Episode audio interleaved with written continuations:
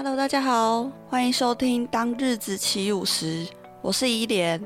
这个节目是想要以努力改善中的口语，去记录下自己生活中的大小事，还有慢慢在成长的动态。也希望每次的分享都能够带给你一点快乐和帮助。那我们就开始今天的内容吧。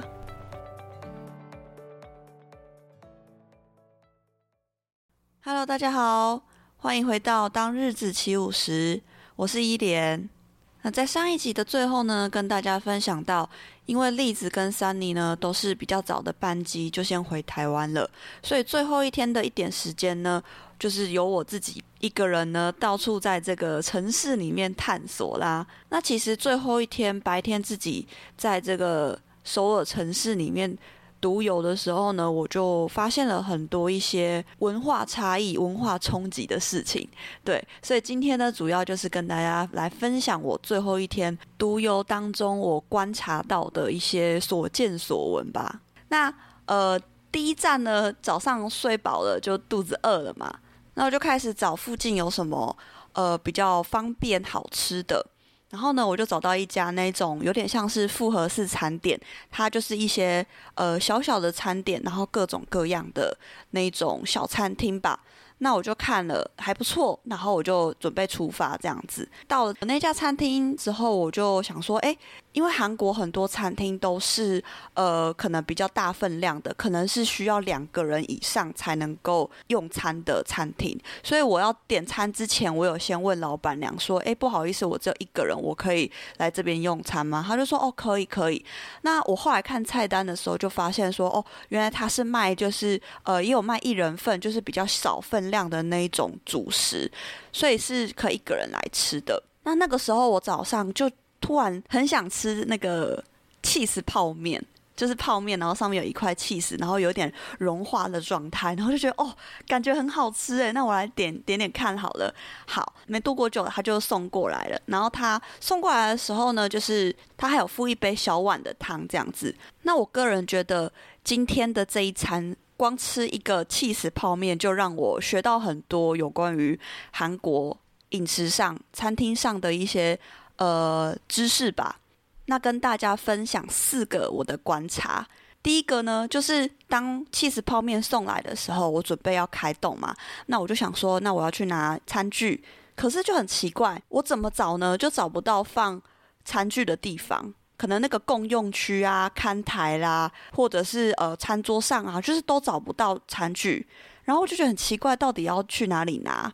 就后来呢，我发现韩国的餐厅，它的餐具呢都放在自己桌子旁边有一个抽屉，把它拉开来，就是放餐具。你就会发现有呃筷子、汤匙跟湿纸巾这样子。我就觉得哦，原来是放在旁边的抽屉哦。那观察二是它的那个呃共用区。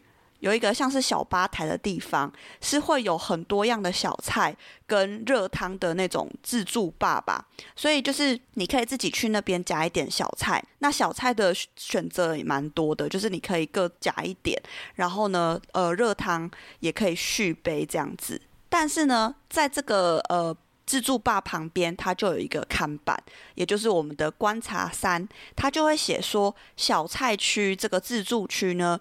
只要夹取自己要吃的量，那请不要过度拿取，造成食物的浪费。如果你今天没有吃完，有剩下的话，是需要付一个叫做环境负担费的一千块韩币。我觉得这个是一个很棒的规定，它可以就是提醒人们就是要节制，不要拿很多，然后呢都不吃完倒掉浪费。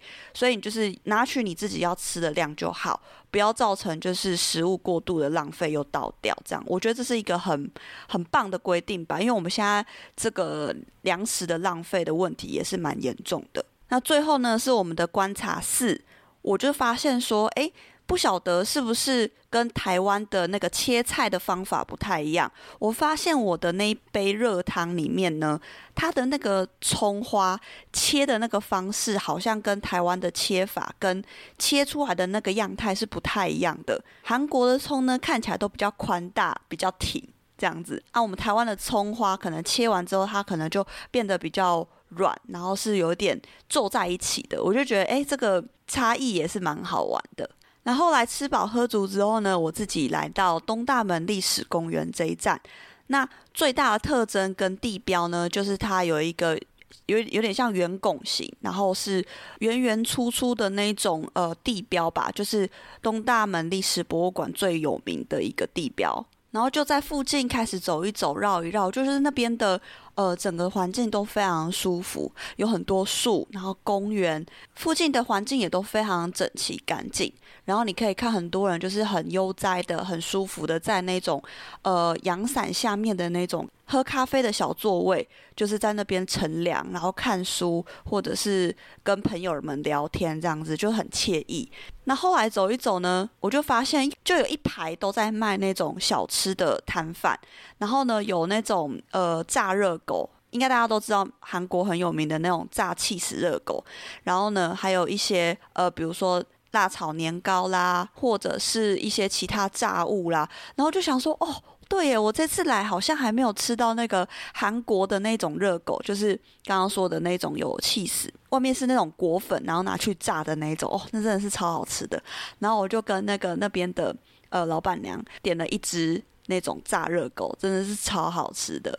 那后来呢，就在东大门历史博物馆走一走，然后呢一直散步漫步到光化门这个地方。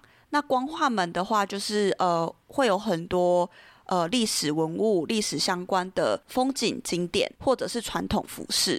那稍微走马看花完之后呢，我又折回东大门历史博物馆。后来发现呢，刚刚在喝咖啡的小小座位区旁边呢，刚好有一家咖啡厅，然后就是非常 fancy 的那种咖啡厅，你知道吗？然后我想说，哎，好啊，那去喝喝看，去感受一下。那我就进去了。那进去之后呢，就是入境随俗嘛，我就观察一下呃点餐的方式。那轮到我的时候，我就点了一杯热拿铁，然后再等我的咖啡，然后找一个位置坐下来，好好休息一下。因为刚刚其实走路也走了蛮多的，然后我想说，哦，坐下来休息一下，吹个冷气，因为那时候外外面真的是蛮热的。好，然后呢，坐下来的时候，我就发现又有一个很有趣的东西，在结账柜台上面有一张白色底的布条。然后呢，它上面的一些文字我大概都看得懂，可是这个时候我就发现有一个单字我看不懂，就是韩文的单字。那我就看清楚它的拼法，然后呢用 Google 找它的中文意思是什么。然后我就觉得诶，还蛮有趣的，因为我又发现到一个新的观察的东西，就是它写갑 질， 那这个意思我把它输入到 Google 之后，它跳出来的中文意思是。表示甲方行径。cup 就是甲方甲乙的甲方位的方，就是很像我们那种租约上面会有甲方跟乙方的那个甲方。那这个是什么意思呢？他说 cup 的话就是是指蛮横耍大牌。刁难、滥用权力，对弱者，也就是乙方，有不当的行为。那这个布条上面为什么会有这样的叙述呢？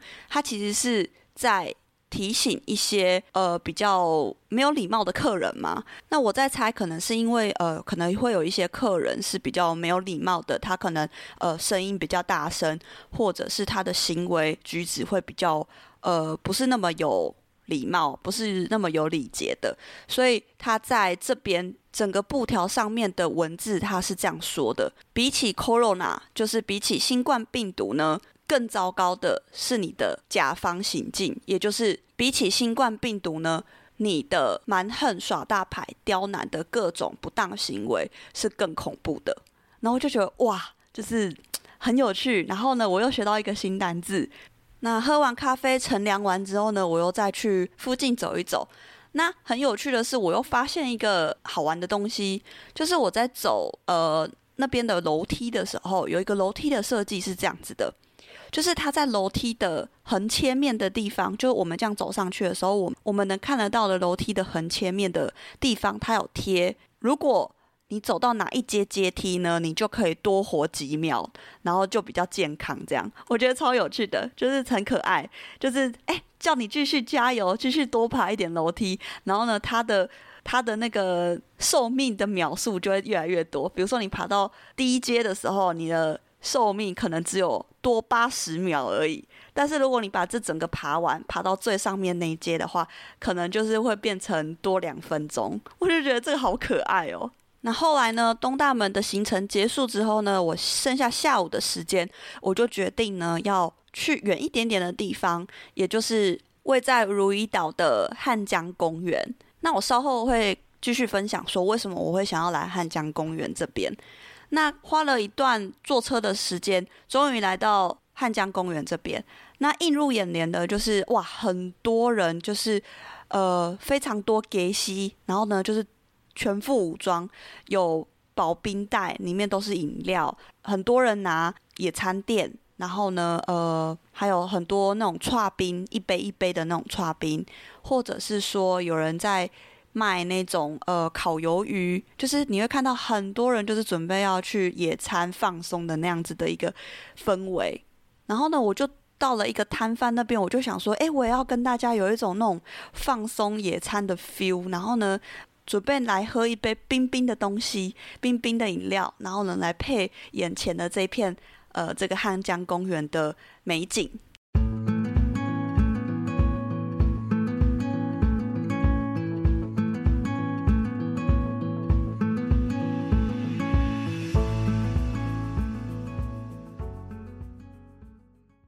然后呢，我就选了一家摊贩，他是卖那种呃，有点像是饮料的那一种冰吗？有点像是剉冰的饮料。然后呢，我就去摊贩，我就跟他说：“哦，不好意思，呃，我想要这个。我指的那个饮料是水蓝色的饮料，有点像是那种色素饮料吗？就我就觉得说，哦，因为我来到海边，我就是要喝。”跟那个海是一样颜色的那个水蓝色，就会觉得很相配的感觉。然后我就想说，好，那就来应景一下，喝一杯。然后呢，这个时候又发生了一件文化冲击的事情。那时候他呃，那个老板在帮我弄饮料的时候，他就跟我说一杯多少钱。然后呢，我也没有特别听他讲什么，我就是第一个看到是他的手比了我们手指的大拇指、食指跟中指。那我一看，他就这样比，然后我就想说，哦，大拇指、食指、中指，那就八嘛。我就说，哦，一杯八千元韩币。然后我想说，八千元韩币换算成台币有点贵耶。好吧，我想说这里就是可能光要赚观光客的钱吧。然后呢，我就想说，哦，好，那我就拿八千给他。结果他就想说，嗯，你为什么要拿那么多张给我？他才说，哦，没有没有，是三千元，三千元。然后我这个时候才意会过来说，哦，原来。大拇指、食指、中指，我们在台湾比的这个八，在韩国是三的意思。他们三就是比这样子，然后就说：“哦，原来如此，哦，又是一个文化冲击，又学到一点东西。”这样，然后呢，就拿着我的那杯水蓝色色素饮料呢，就往湖泊的地方走。那往湖泊地方走的时候呢，远远就看到有一个很酷的大哥。他在玩水上摩托车，然后呢，他就是在水上这样蛇行，所以有很多浪花。然后可能他就是想要引别人注意吧，就是可能各种很酷的那种招数，就还蛮好玩的。然后呢，后来我就继续走，沿着河岸一直走嘛。然后呢，我就觉得哇，有一种很心旷神怡的感觉，就是水面很平静，然后呢，波光粼粼，呢有一点点的阳光。然后一切都非常的平静，心如止水的那种感觉，就是让人家觉得心里非常的沉稳，可以很平静的冷静下来想一些事情，这样子。那再跟大家分享一下，为什么我刚刚前面提到，为什么我会想要来这个汉江公园呢？因为我自己本身有喜欢呃一个唱韩国嘻哈的女歌手，她叫做 Since S I N C E，她是一个从呃，韩国嘻哈选秀节目《Show Me the Money》这个节目选秀出来的呃第二名的一个亚军选手。那我之所以会想要来汉江公园的原因呢，也就是因为我非常喜欢他的创作作品。在他创作作品里面，有一首歌是写他的呃，可能以前过往非常贫困、非常挣扎的呃一个心境生活里面呢，加上呢，可能他以前。制作音乐都还要到处借钱，然后呢，别人也可能都看不起他，不看好他，然后都劝他就是，哎，赶快找个人嫁了，组个家庭就算了。但是呢，他偏偏就是不安于现状，他觉得他自己其实是有那个能力在的，他非常相信他自己，所以呢，他一关闯一关，他就是坚韧不拔的一直坚持下去。那终于闯到最后的总决赛，得到了亚军第二名。那我觉得他的故事是，呃，可能比起其他参赛者，我比较呃能够感受到他的那种对于生命悲剧的那种张力吧。他的过往生活是非常困窘，他吃泡面撑好几天，就只是为了做他最想要做的音乐。即便默默无闻，他还是努力不懈，坚持做自己的呃音乐。然后他就是希望有一天能够成功，像那些以前不看好他的人来证明自己，同时也向大家证明他其实是很有才华的。那透过选秀节目的胜利呢，他终于就是踏入他自己所梦想的这条路，就是做音乐这条路。那我最喜欢的一首歌是他的《Whistle》这首歌，W H I S T L E 这首歌。那这首歌翻译成中文的话，就是吹口哨的意思。那这个吹口哨的意义是什么呢？我个人是这样子诠释的。其实，在他的歌词里面也有写，他主要是在阐述、形容那种过往生活被钱追着跑，可能每天吃泡面、很困窘度日的那种心情跟生活，以及参加选秀节目成功之后出身赤体，然后一鸣惊人之后的这些呃生活的好转，或者是经济面好转这种。生命中的大反转的这样子的一个剧情吧，所以在他的这首歌里面有一句一直反复强调，我觉得也是最能够切中他现在心里面的心境，以及这整个人生大反转的一个最佳注解。歌词就是现在不再是叹气了，现在就让自己吹吹口哨吧，不管别人怎么说，他就是坚持他自己所要。坚持的理想，一路只管向前，不管流汗、流血、流泪，他就是努力的坚持下去。在最后呢，他终于克服了所有他心中的心魔，以及外在所有的冷嘲热讽，终于在选秀节目成功了。那这个时候呢，他不由得就是心里面突然松了一口气的那种感觉吧，所以他才会在歌词里面写来表达一种他对于至今为止所克服的人生难关。还有以往的彷徨、穷困，都在这一刻呢得到释放。那这个释放呢，同时也让他心情，同时也让他心境上得到了慰藉。所以呢，自然的就从心中释放一种呼的那种轻松感吧。那在他歌词中呢，汉江这个地方呢，就出现在他在以前非常贫困、困窘的生活中，他总是必须忍着冬天的。冷风呢，忍住那种很寂寥，生活看不到希望，更看不到未来的那种茫然感吧，就是会产生自我怀疑，自己好像就是失魂落魄的那样子的一种心境。所以这整首歌对我来讲，第一次听到的时候，我觉得这是一个很有张力、很有生命力的一种人生故事。即便你第一次听他的歌，可能借着中文歌词的翻译，你可以。